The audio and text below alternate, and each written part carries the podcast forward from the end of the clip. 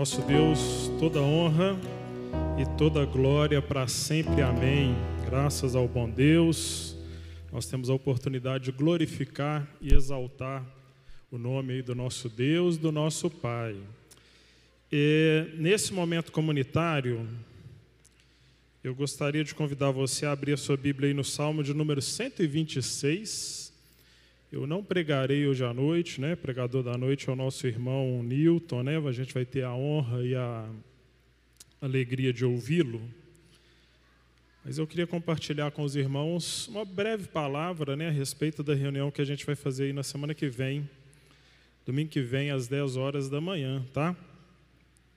Salmo 126, se você quiser, você pode acompanhar aí na sua Bíblia. Ele é curtinho, rapidinho, são seis versículos. E o texto diz assim: Quando o Senhor trouxe os carros de volta a Sião, foi como um sonho. Então a nossa boca encheu-se de riso e a nossa língua de cantos de alegria. Até nas outras nações se dizia: O Senhor fez coisas grandiosas por este povo. Sim, coisas grandiosas fez o Senhor por nós e por isso estamos alegres. Senhor, restaura-nos, assim como enches o leito dos ribeiros no deserto. Aqueles que semeiam com lágrimas, com cantos de alegria colherão. Aquele que sai chorando enquanto lança semente, voltará com cantos de alegria, trazendo os seus feixes. Então, versículo 5 e versículo 6 fala assim: Aqueles que semeiam com alegrias, aquele, perdão, aqueles que semeiam com lágrimas, com cantos de alegria colherão. Aquele que sai chorando enquanto lança semente, voltará com cantos de alegria, trazendo os seus feixes. Esse fim de semana a gente passou dois dias, né, um dia e meio lá na casa do nosso irmão Adalberto, lá em Moeda, com a liderança do JNV e com alguns jovens, né, uma pequena parcela aí da, da juventude, fortalecendo laços, orando e preparando ali já né, o nosso coração né, e o nosso tempo para o retiro de carnaval do ano que vem, né, em fevereiro. E na volta hoje, é, eu gosto muito de galinha caipira. Então, é, eu fiquei né, o dia inteirinho esperando o momento de parar na vendinha lá do seu Alziro, no caminho, e comprar a galinha caipira para poder fazer. E o seu Alziro, ele não só vende a galinha, né? Ele tem uma, horta, e aí ele planta as hortaliças é, coisa fina, né? sem agrotóxicos, sem veneno, sem nada. Né? Água da mina, é, terra adubada naturalmente.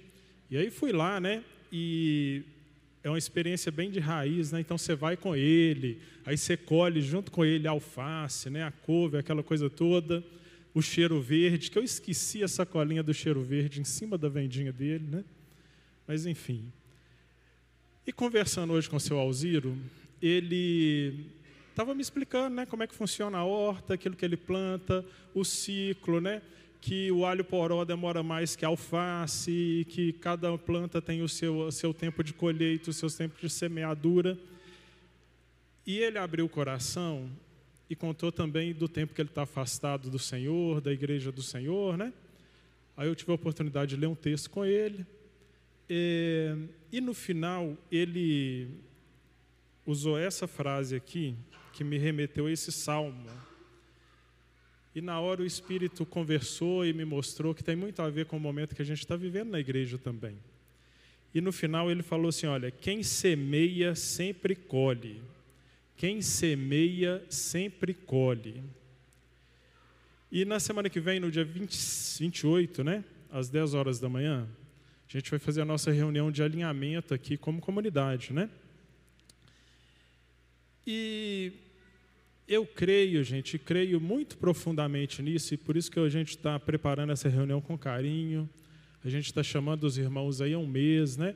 Então venha, por favor, domingo que vem, às 10 horas da manhã.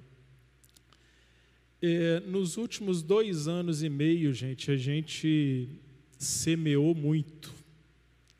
Semeamos muito e semeamos com muita dureza, com muitas lágrimas.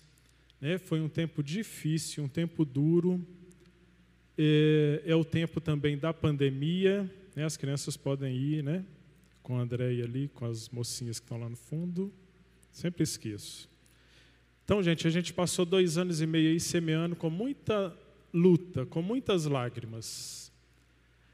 É, mas eu tenho uma convicção no coração de que as nuvens estão começando a passar e o céu está começando a ficar mais claro.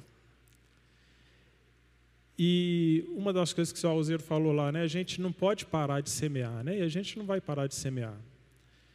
É, mas eu tenho uma convicção, irmãos, a gente vai começar a colher frutos nos próximos meses e nos próximos anos. E fruto abundante. Porque é, a gente tem semeado. E o Senhor honra o semeador. Né? É isso que o Salmo está dizendo para a gente. E quem semeia, né? Palavra lá do seu Alziro, né? Quem semeia sempre colhe. Então, os irmãos estão convidados a estar com a gente aqui no domingo de manhã, às 10 horas. A gente tem, vai fazer um alinhamento, né? Então, a gente vai mostrar para os irmãos né, boa parte do que tem sido semeado. E a gente vai fazer uma pastoral aí de encorajamento, vai mostrar o planejamento financeiro da reforma, a gente vai falar aí do processo do Jean, vai alinhar sobre a nossa visão, a estrutura que a igreja está funcionando a gente vai iniciar o processo de eleição dos novos presbíteros, né, dos novos diáconos, com as indicações, né?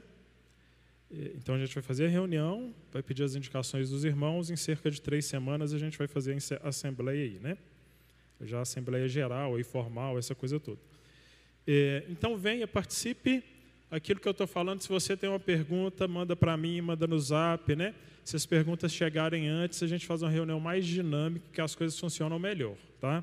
Então manda a sua pergunta aí durante a semana, obviamente, né? Você vai ter seu espaço também, é, mas não deixa de mandar a pergunta não, tá? É, então, domingo que vem, 10 horas da manhã, né? Se não é o seu hábito, tá aqui às 10 horas da manhã, é, faça esse esforço no próximo domingo. É, e nada, nada, nada, né? vai ter um tropeiro depois, né, que você pode comprar, levar para sua casa, né? Então você vem, compra o tropeiro, e, no final ainda ajuda aí com a reforma da fachada, tá? Chamar o irmão Newton para estar aqui com a gente. Enquanto ele vem, eu peço você para abrir a sua Bíblia aí no livro de Marcos, capítulo 2. Por favor, fique de pé em reverência à palavra do nosso Deus, você que pode. É... Marcos, capítulo 2. A gente vai ler do versículo 1 ao versículo 12.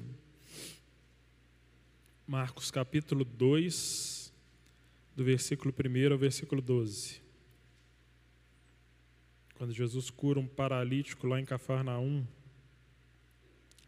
Diz o texto: poucos dias depois, tendo Jesus entrado novamente em Cafarnaum, o povo ouviu falar que ele estava em casa. Então muita gente se reunia ali de forma que não havia lugar nem junto à porta e ele lhes pregava a palavra. Vieram alguns homens trazendo um paralítico carregado por quatro deles.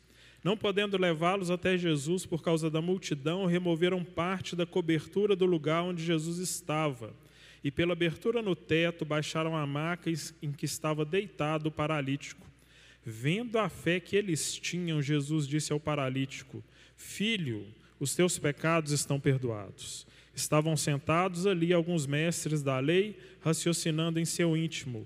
Por que esse homem fala assim? Está blasfemando. Quem pode perdoar pecados senão somente Deus? E Jesus percebeu logo em seu espírito que era isso que eles estavam pensando e lhes disse: Por que vocês estão remoendo essas coisas em seu coração? Que é mais fácil dizer ao paralítico: Os seus pecados estão perdoados, ou levante-se, pegue a sua maca e ande. Mas para que vocês saibam que o Filho do Homem tem na terra autoridade para perdoar pecados, disse ao paralítico: Eu lhe digo, levante-se, pegue a sua maca e vá para casa. Ele se levantou, pegou a maca e saiu à vista de todos, que atônitos glorificaram a Deus, dizendo: Nunca vimos nada igual. Nunca vimos nada igual. Vamos orar? agradecendo também pela vida do nosso irmão Newton. Senhor nosso Deus e nosso Pai, nós te agradecemos pela leitura da tua palavra. Te agradecemos, Pai, porque semana após semana, Pai, o Senhor tem sido fiel com essa comunidade ao longo de vários anos, Pai, permitindo que a gente abra essas portas aqui, para que a tua palavra seja aberta, lida, ensinada e pregada aqui desse púlpito, Pai. É uma honra que a gente possa receber do Senhor a cada semana esse alimento precioso que é a tua palavra, Pai. Então nós colocamos diante do Senhor agora, Pai, a vida do nosso irmão Newton, um homem consagrado ao Senhor, Pai, que tem buscado fielmente te servir, Pai, apesar das suas lutas, lutas que todos temos, Pai, mas que ele tem colocado diante do Senhor, Pai, pedido ao Senhor que eh, seja a lâmpada que ilumina os pés da jornada dele, da sua família, Pai, e muito ele tem nos abençoado aqui nessa comunidade. Que nessa noite, Pai, ele seja usado pelo Espírito do Senhor, Pai, e que a tua palavra ela fale profundamente aos nossos corações, como tem falado aqui todas as semanas, Pai. Não por causa de nenhum de nós, Pai, mas por causa da tua graça e da tua fidelidade derramada sobre essa igreja e sobre essa comunidade, Pai. Essa é a nossa oração, em nome de nosso Senhor Jesus. Amém.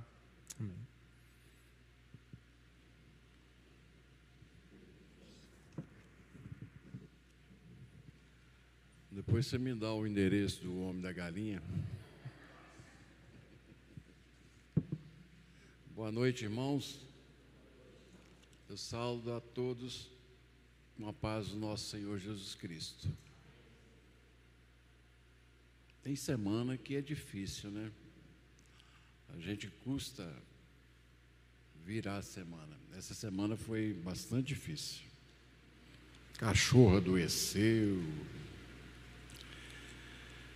são lutas que nós temos que enfrentar a cada dia de nossas vidas. Você já ouviu muito alguém dizer, né? Só um milagre pode salvar. Ou só se acontecer um milagre. O médico, só um milagre de Deus. Né? A gente ouve muito essa palavra, só um milagre. E a pergunta dessa noite é: você acredita em milagres? Acredita em interrupções sobrenaturais? Acredita em intervenções divinas? Você está aberto para a ideia de um Deus que, para o seu propósito, às vezes suspendem as leis naturais e emenda a constituição do cosmos? Você acredita em milagres? E ele estica o arco da história e cria um evento inesperado, inexplicável. Você acredita em milagres? Você acredita em milagres divinos? Não em magia, não em truques mágicos, não em abracadabra ou bruxaria. Você acredita em atos de bem sobrenatural, ordenado, determinado, direcionado por Deus? Não em sorte, não em fortuna, não em dados manipulados ou em planetas aliados a seu favor. Você acredita em milagres? Estou perguntando sobre milagres,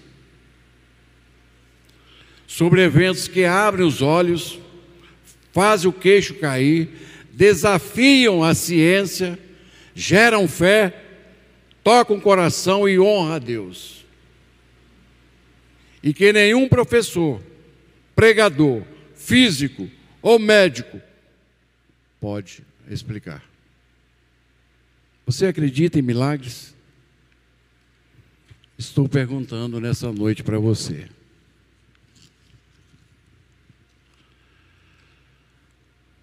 Nós queremos acreditar, não queremos?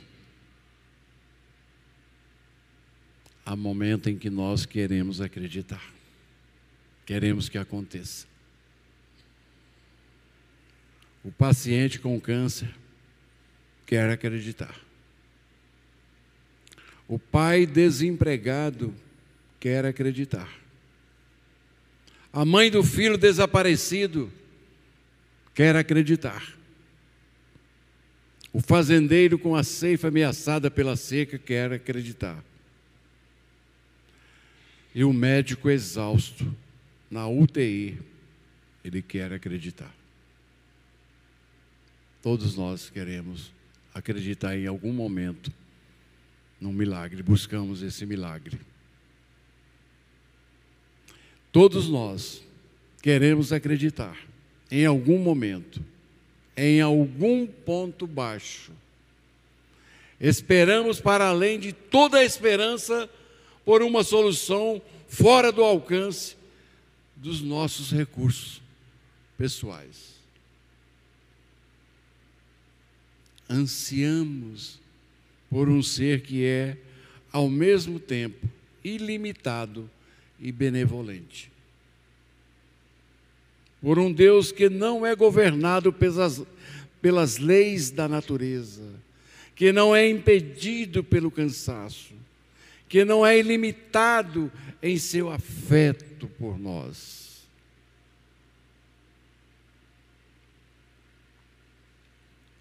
Desejamos ser libertos da trilha rígida do previsível. Implacável, palpável, mensurável, tangível. Ansiamos acreditar em milagre. E às vezes buscamos esse milagre. Só um milagre pode restaurar o meu casamento. Quantas vezes ouvimos isso? Só um milagre pode realizar isso.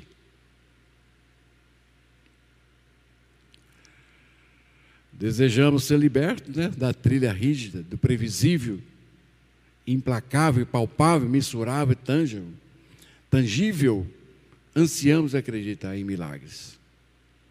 Mas hesitamos, somos cuidadosos, cautelosos charlatões, vendedores de poções milagrosas, transitam nesse meio. E se formos enganados? E se a promessa de milagres for ouro de tolo no caminho da decepção? Então pergunto novamente: e se a promessa de milagres é verdadeira? E se a história da Bíblia forem confiáveis, e se os autores dos evangelhos não estiverem brincando quando escreveram e quando nós estudamos. Notícias sobre ele se espalharam por toda a Síria. E o povo lhe trouxe todos os que estavam padecendo, vários males e tormentos, endemoniados, epiléticos e paralíticos. Ele os curou a todos. Você crê? Amém, irmãos? Jesus ainda cura hoje? Amém? Mateus 4, 24. Então ele se levantou e repreendeu os ventos, e o mar se fez completa bonança. Eu já tentei imaginar, né? a nossa fé é muito pequena, nós somos muito limitados. Às vezes eu fico pensando no domínio de Deus, no poder de Deus sobre tudo, porque a Bíblia diz: se nós não cremos na palavra de Deus, nós podemos rasgar isso aqui e, cada um ir embora. Somos os mais miseráveis de todos os homens. Nós estamos aqui porque cremos na palavra de Deus, mas às vezes eu fico pensando: como um ser pode dominar todo esse planeta? andar sobre o mar. Você já foi no mar, você vê. Andar sobre o mar. Acalmar o vento, dizer para o vento, cessa. É muito para nós. Nós somos muito pequenos para compreender a grandeza, o poder de Deus. Eu fico imaginando, porque Deus, Ele chama cada uma é, das estrelas pelo nome. Isso é loucura para nós. Deus dá o um nome, deu o um nome a cada uma de, das estrelas. E são milhões de milhões de estrelas. Que, como os, os discípulos dizem quando viram Jesus andando sobre o mar, né? é um fantasma. Nem eles acreditaram, era um fantasma. Andar sobre o mar, acalmar o mar. Você já viu um mar agitado, né? Um dia nós viajamos para Porto Seguro e atravessamos uma ilha. E na volta faltou um barco. Essas coisas sempre acontecem comigo. E o pessoal do barco que faltou vieram no nosso barco. E o barco estava assim, ó, a água estava quase chegando, entrando no barco. E eu falei, eu dei um grito lá, gente, esse trem vai afundar aqui. Aí o cara, não, calma, está tá dentro da capacidade. Está nada. O pedacinho difícil de chegar. Eu só olhava a distância que eu tinha que nadar, mas a Vânia ficava para trás, como é que ia fazer? Aí. e não tinha aquele colete. Não tinha colete. Eu falei, cadê o colete, cara? Ah, tranquilo. Tranquilo para você que está acostumado. Então, nossa fé é muito pequena. Nós somos muito ilimitados. Mas eu creio num Deus além de todas essas coisas. Num Deus que é capaz de realizar o impossível. Um Deus que faz infinitamente além do que pedimos ou pensamos. Apesar da nossa fé ser tão pequena, como disse aquele senhor que chegou para Jesus. Jesus disse a ele: É possível para todo o que crê. E ele disse: Senhor, na minha falta de fé, tem misericórdia de mim. E uma coisa que agradava muito Jesus, que Jesus ficava muito é, é, simpatizado, é quando ele via uma fé das pessoas. Ele ficava admirado quando ele via a fé das pessoas viram Jesus aproximando-se do barco, andando sobre o mar. João 6, 19. Versículo após versículo, história após história, evento após evento, milagres tão numerosos que, se cada ocasião fosse registrado, nem mesmo no mundo inteiro haveria espaço suficiente para os livros que seriam escritos. João 21, 25.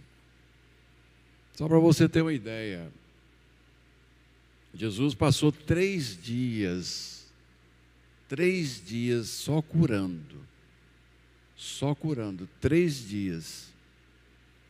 Não há menção lá em Mateus de que ele pregou, não há menção de que ele exortou, não há menção de que ele aconselhou, só curou. Três dias. Então, por isso, é, é, é, não dá para contar os milagres de Jesus. Por isso que João diz que não haveria capacidade, não haveria livros para serem escritos. Os milagres de Jesus são não, só, não acontecia de vez em quando. Eram constantes. Não era uma nota às margens da sua história. Fazia parte de sua essência. Não eram periféricos. Eram atividades vitais sobre as quais a identidade de Jesus se erguia. Na verdade, e na verdade, um dos argumentos mais convincentes em prol da veracidade de Cristo era a incapacidade de seus adversários de denunciar seus feitos. não tinha como denunciar os milagres de Jesus. O homem cego de João 9, por exemplo, a Bíblia diz que ele era um cego de nascença e durante 38 anos ele estava ali, naquele local. Todos sabiam da história. Tanto é que quando Jesus cura esse cego, a história é muito engraçada, muito bonita, e os pais, os fariseus vão lá interrogar os pais, porque não acreditaram. Mas lembra que Jesus disse para Pedro, quando perguntou: quem pecou, ele ou seus pais, para que nascesse assim cego? Jesus disse: nem ele e nem seus pais. Assim nasceu para que a glória de Deus se manifeste nele.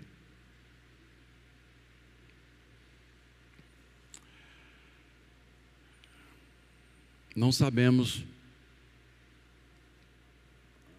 o nome dela,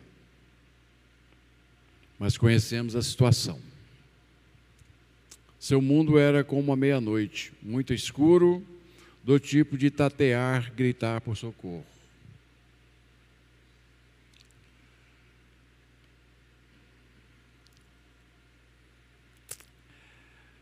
Essa mulher sofria de uma hemorragia durante 12 anos.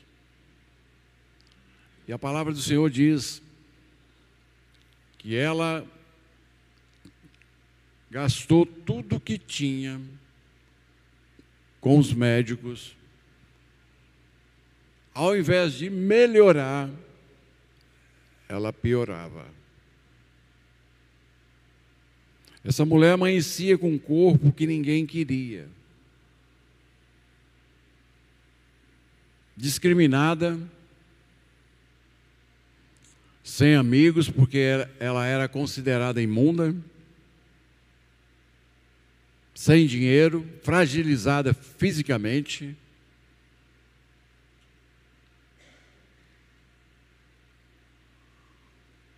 Um dia ela ouviu falar de Jesus.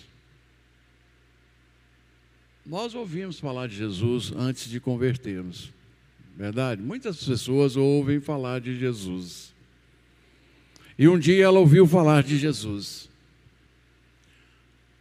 Certamente ela ouviu falar do que Jesus estava realizando. Então é como se acendesse uma luz nela. E ela disse consigo mesmo: Vou até a Ele. E se eu apenas tocar na sua veste, ficarei curada. Eu quero chamar a atenção nossa nessa noite aqui é para convicção de fé e determinação dessa mulher. Não restava mais esperança médica para ela. Vivia num mundo de escuridão. Então, quando ela ouviu falar de Jesus, ela disse: Vou até a Ele, se apenas tocar na sua veste, ficarei curada. Você já saiu de casa para vir o culto determinado a tocar em Cristo através do louvor? Ou você e eu viemos apenas para ver? Para ver. Como o Guilherme disse hoje de manhã na escola dominical, para ver. É uma obrigação. Ou você saiu de casa determinado: hoje eu tocarei em Cristo. E Jesus está aberto para ser tocado. Vou louvar o Senhor nessa noite de uma maneira, de um, com um coração tão puro, cheio de gratidão, que eu vou tocar em Cristo e vou sentir a presença dEle em mim. Você já orou com uma determinação de fé que tocou em Cristo? Você já foi orar, já, te, já, já tirou um, um determinado tempo para falar com Cristo, com Deus, determinado a ser tocado por Cristo nas suas orações? essa mulher teve convicção de que se conseguisse tocar em Cristo, ela seria curada.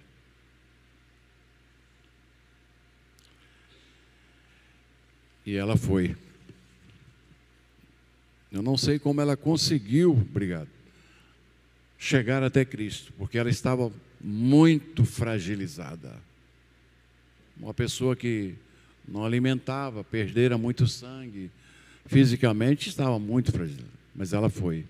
Talvez encostando nas paredes, conseguiu chegar. Mas quando ela chega lá, há uma grande multidão ao entorno de Jesus.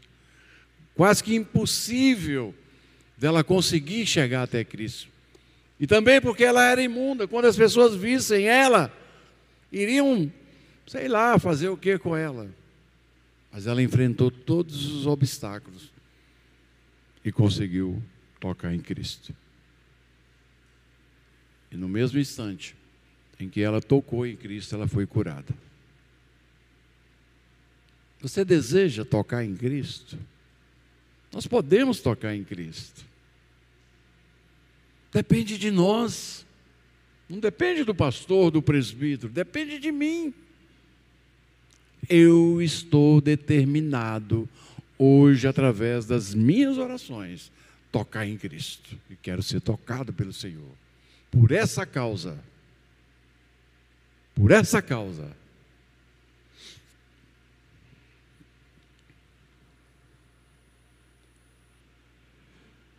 ela arriscou e ela conseguiu ser liberta da sua doença. No fim, Jesus elogia ela: Filha, tenha bom ânimo, a tua fé te salvou. A tua fé te salvou. Esse acontecimento está em Marcos 5, né? Talvez isso seja tudo que você tem. Uma ideia louca e uma esperança. Você, te, você não tem nada a dar, mas você está sofrendo. E tudo que você, e tudo que você tem a oferecer é sua dor.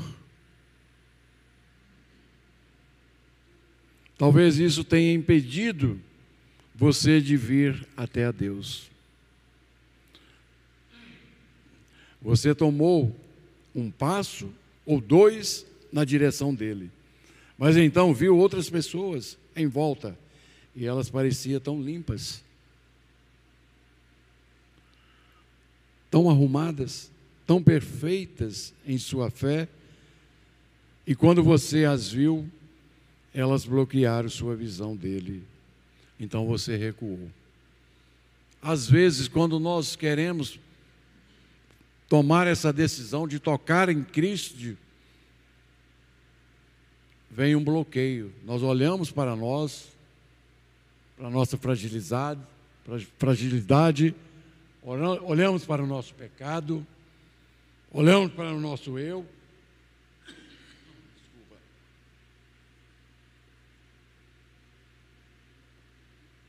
Então nós recuamos. Deus não vai me atender, não sou merecedor dessa graça. Não, perder, não podemos perder o foco. Você deseja trocar em Cristo em algum momento da sua vida? Hoje, amanhã, hoje à noite, ao orar? Faça isso com convicção. Faça isso com fé. E você terá uma resposta do Espírito Santo. Eu tenho convicção. Eu tenho convicção que nós podemos tocar em Cristo. E através do Espírito Santo nós teremos uma resposta. Eu tenho essa convicção. Coloque diante dele a sua dor, coloque diante dele seus problemas, sua doença, seu trabalho, sua mente cansada, perturbada, mas toque em Cristo com fé.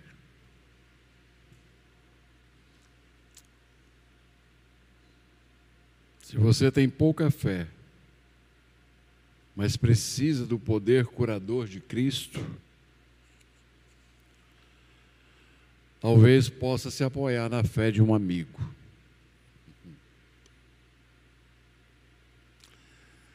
Esse é o tipo de fé que Jesus testemunhou quando viu um homem ser abaixado pelo buraco no teto da casa em que Jesus estava ensinando. É incrível essa história. É incrível esse acontecimento. Não sabemos se ele nasceu paralítico ou se tornou paralítico, mas o resultado era o mesmo: dependência total dos outros. Alguém precisava lavar seu rosto e limpar seu corpo. Quando as pessoas olhavam para ele, não via um homem, via um corpo que precisava de um milagre. Então ouviram que o carpinteiro, que tinha se tornado mestre e milagreiro, estava na cidade.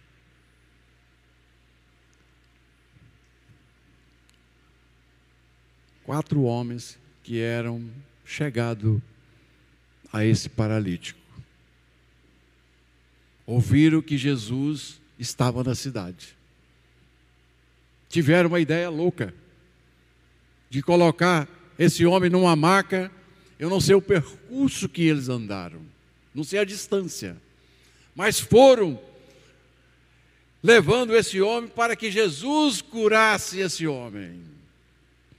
Talvez no caminho um falou para o outro: Isso é loucura, isso não vai dar certo. Vamos, vamos. E quando eles chegam lá, a casa estava tão cheia, tão cheia que não tinha como eles entrarem. E a palavra diz aqui que não tinha como penetrar. Aí eles têm uma ideia mais louca ainda: subir no telhado abrir um buraco e descer o homem por uma corda. Ah, ah, olha só que cena, mano. Você já imaginou essa cena? Olha o que, que os caras fizeram. Olha, é como se Júlio estivesse aqui pregando e o, descesse um mendigo aqui para ele orar por ele. Loucura. Então desceram o cara pelo telhado no local exato aonde Jesus estava sentado. Aí desce aquele homem paralítico. Quando Jesus vê essa cena, Jesus fica maravilhado. Maravilhado. E Jesus faz uma provocação aos fariseus, os escribas que estavam lá. Porque todos esperavam que ele mandasse de imediato o homem: levanta-te e anda. Jesus disse: seus pecados estão perdoados. Foi uma decepção para todo mundo. A casa estava cheia, barrotada, todo mundo ficou decepcionado. Não vai mandar o homem andar? Porque Jesus curou, primeiramente, o espírito. E aí os escribas ficaram furiosos. Quem é ele para perdoar? Só Deus pode perdoar. E Jesus percebeu, e Jesus é maravilhoso, é porque Jesus faz as coisas tudo de propósito. Jesus sabia onde ele ia chegar. Então, eles ficaram ali e Jesus perguntou: Por que estáis razoando no vosso coração sobre isso? Aí Jesus fala assim: E que tal se eu mandar ele levantar e andar? E a palavra lá, que o nosso irmão leu, é: Eu te ordeno, levanta-te e vai para a tua casa. Jesus disse: Eu te ordeno, levanta-te e vai para a tua casa. Jesus pode dizer para você: Eu te ordeno, doença, sai desse corpo. Vai até Jesus com fé, com convicção. Levanta-te e vai para a tua casa. Às vezes precisamos de um amigo com mais fé, um irmão, para nos conduzir em momentos difíceis que nós estamos passando. Apoie-se nos ombros de um irmão para ele te conduzir até Deus devido aos momentos que você está passando. Às vezes nós precisamos, como esses homens, de levar alguém até Cristo para ser tocado, para ser curado. Alguém que está num leito de um hospital, alguém que está passando por um momento difícil na sua família, alguém que perdeu o emprego e está desesperado. E nós poderemos, como filhos de Deus, levar essa pessoa até Jesus. Como esses homens levaram esse paralítico. Como há 45 anos atrás alguém me levou a Cristo.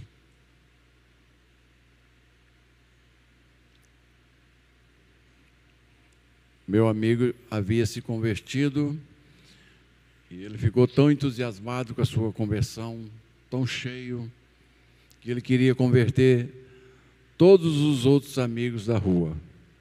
O Edson, hoje ele é pastor em Curitiba. E ele começou a me perseguir. E eu marquei com ele de ir à igreja num domingo. Nem estava aí, nem estava esperando. Estava arrumando para ir para, para o cinema. Eu me lembro que hora que eu ia calçar o sapato, ele falou assim: Oh, que maravilha, você é pontual demais, cara.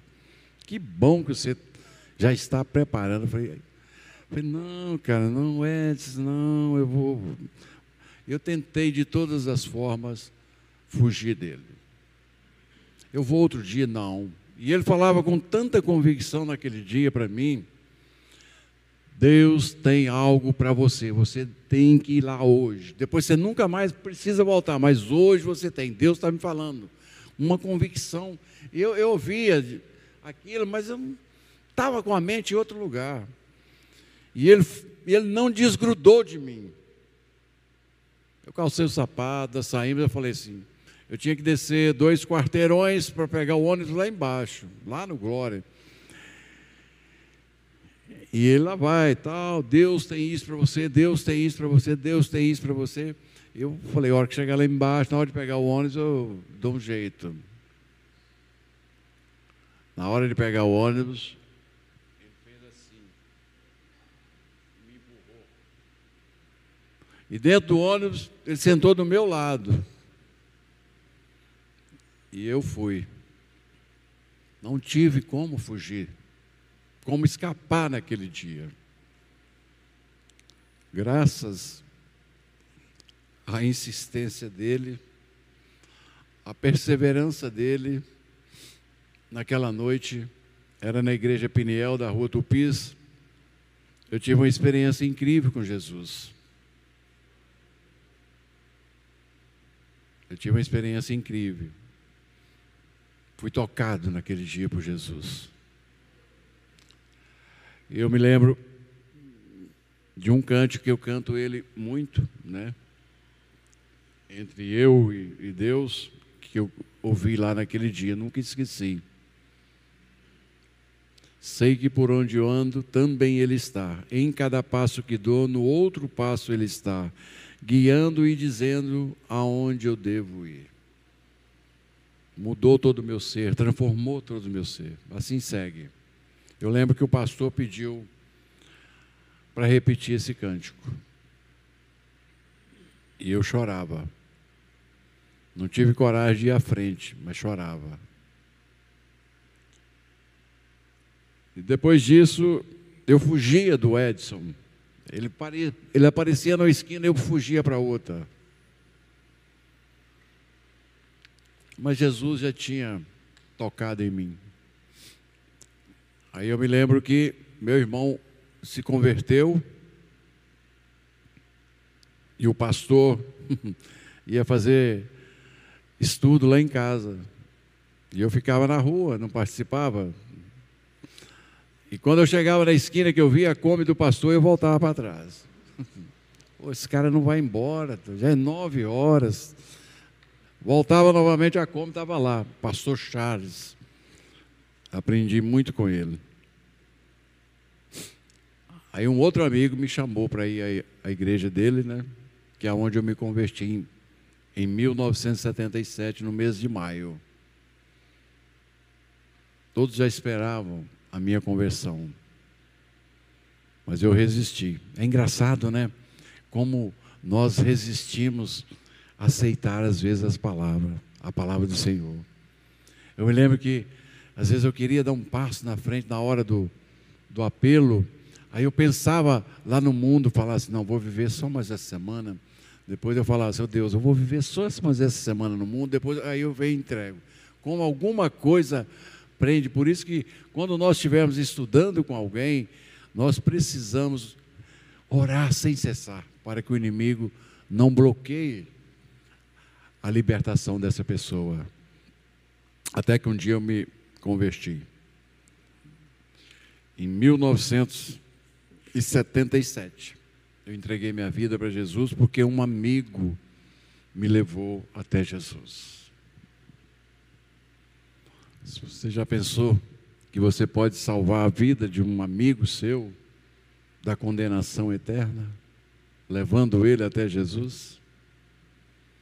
Não precisa fazer o trabalho que o Espírito Santo faz, não. Leva ele até Jesus, deixa o cântico tocar ele, deixa alguém falar alguma coisa para ele, deixa o Espírito Santo convencer ele. Muitas vezes nós queremos convencer a pessoa. Concluindo, irmãos, o maior milagre que Jesus fez, que Deus operou, foi a nossa libertação do império das trevas. Esse é o maior milagre. Amém, irmãos? Esse é o maior milagre que Deus operou. Resgatar o homem da condenação eterna. Precisamos todos os dias agradecer a Deus pela libertação que está lá em Colossenses 1 diz: Ele nos libertou do império das trevas. Veja bem, nós estávamos nas trevas, nos libertou e nos transportou para o reino do Filho do seu amor e nos abençoou com toda sorte de bênçãos espirituais nas regiões celestiais. Você quer bênção maior do que essa, irmão?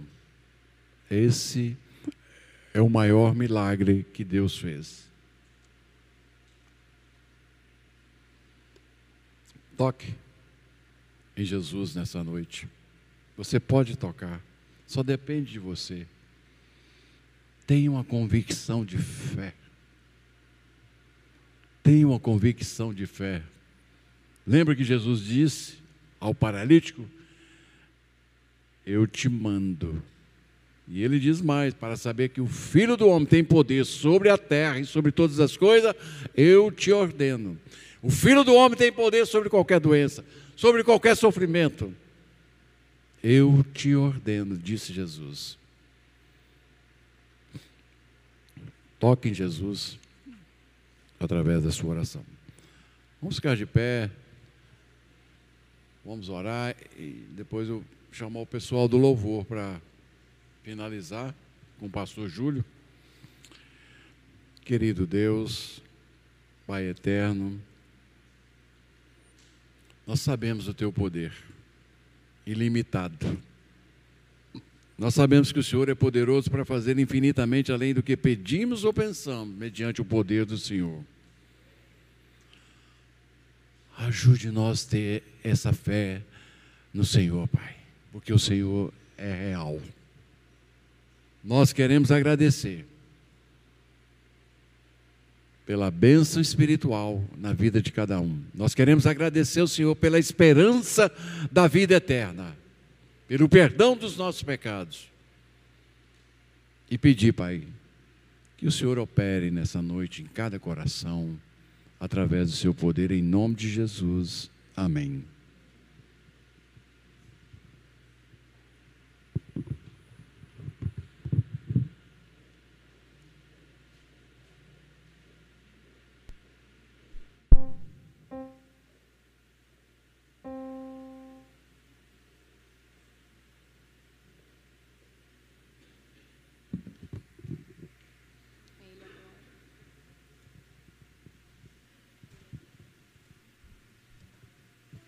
Nós vamos cantar novamente a canção A Ele a Glória.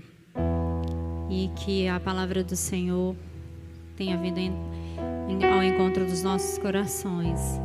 E que nós novamente possamos glorificar esse Deus que pode todas as coisas das nossas vidas. Amém?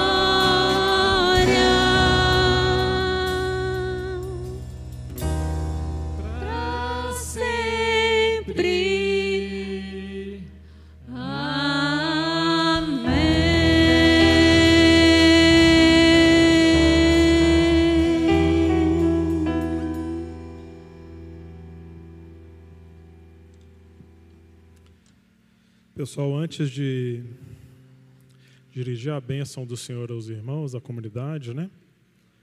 Newton hoje começou a palavra fazendo uma pergunta, né? Quem é que acredita nos milagres de Deus? E diante de uma palavra em que a gente foi relembrado de tantos milagres de Jesus e do poder que ele tem para fazer milagre na vida da gente, eu queria convidar você a fechar os seus olhos agora e se o Espírito do Senhor tocou seu coração, tocou a sua alma, e você quer colocar diante do Senhor um milagre que você está esperando, e é só um milagre que pode resolver aquela situação, eu queria te convidar para vir aqui na frente para a gente orar por você.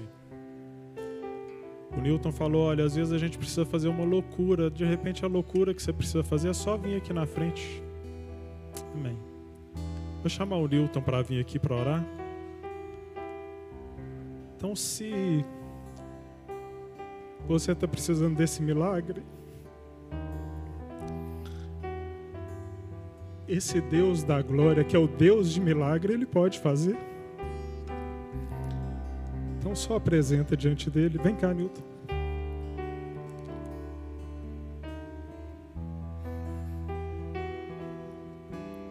Newton vai orar para a gente. Se você pode se ajoelhar, pode ficar de pé, fique da maneira que o Senhor toca no seu coração. E Ele vai clamar ao Senhor pelo milagre que você está precisando aí na sua vida e que só o Senhor pode fazer.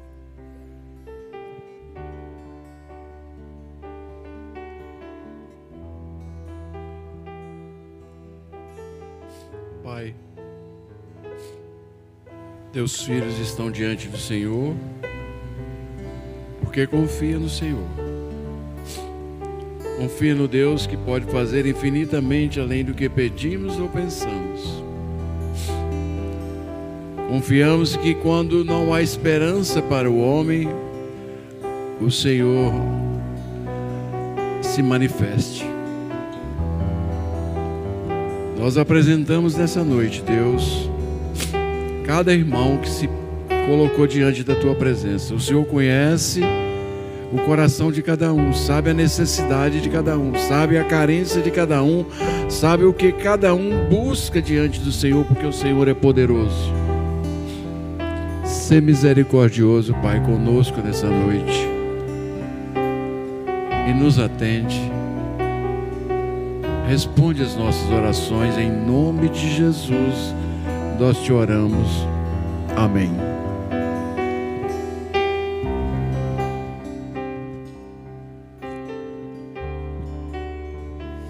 O Senhor te abençoe e te guarde. O Senhor faça resplandecer o seu rosto sobre ti e te conceda graça.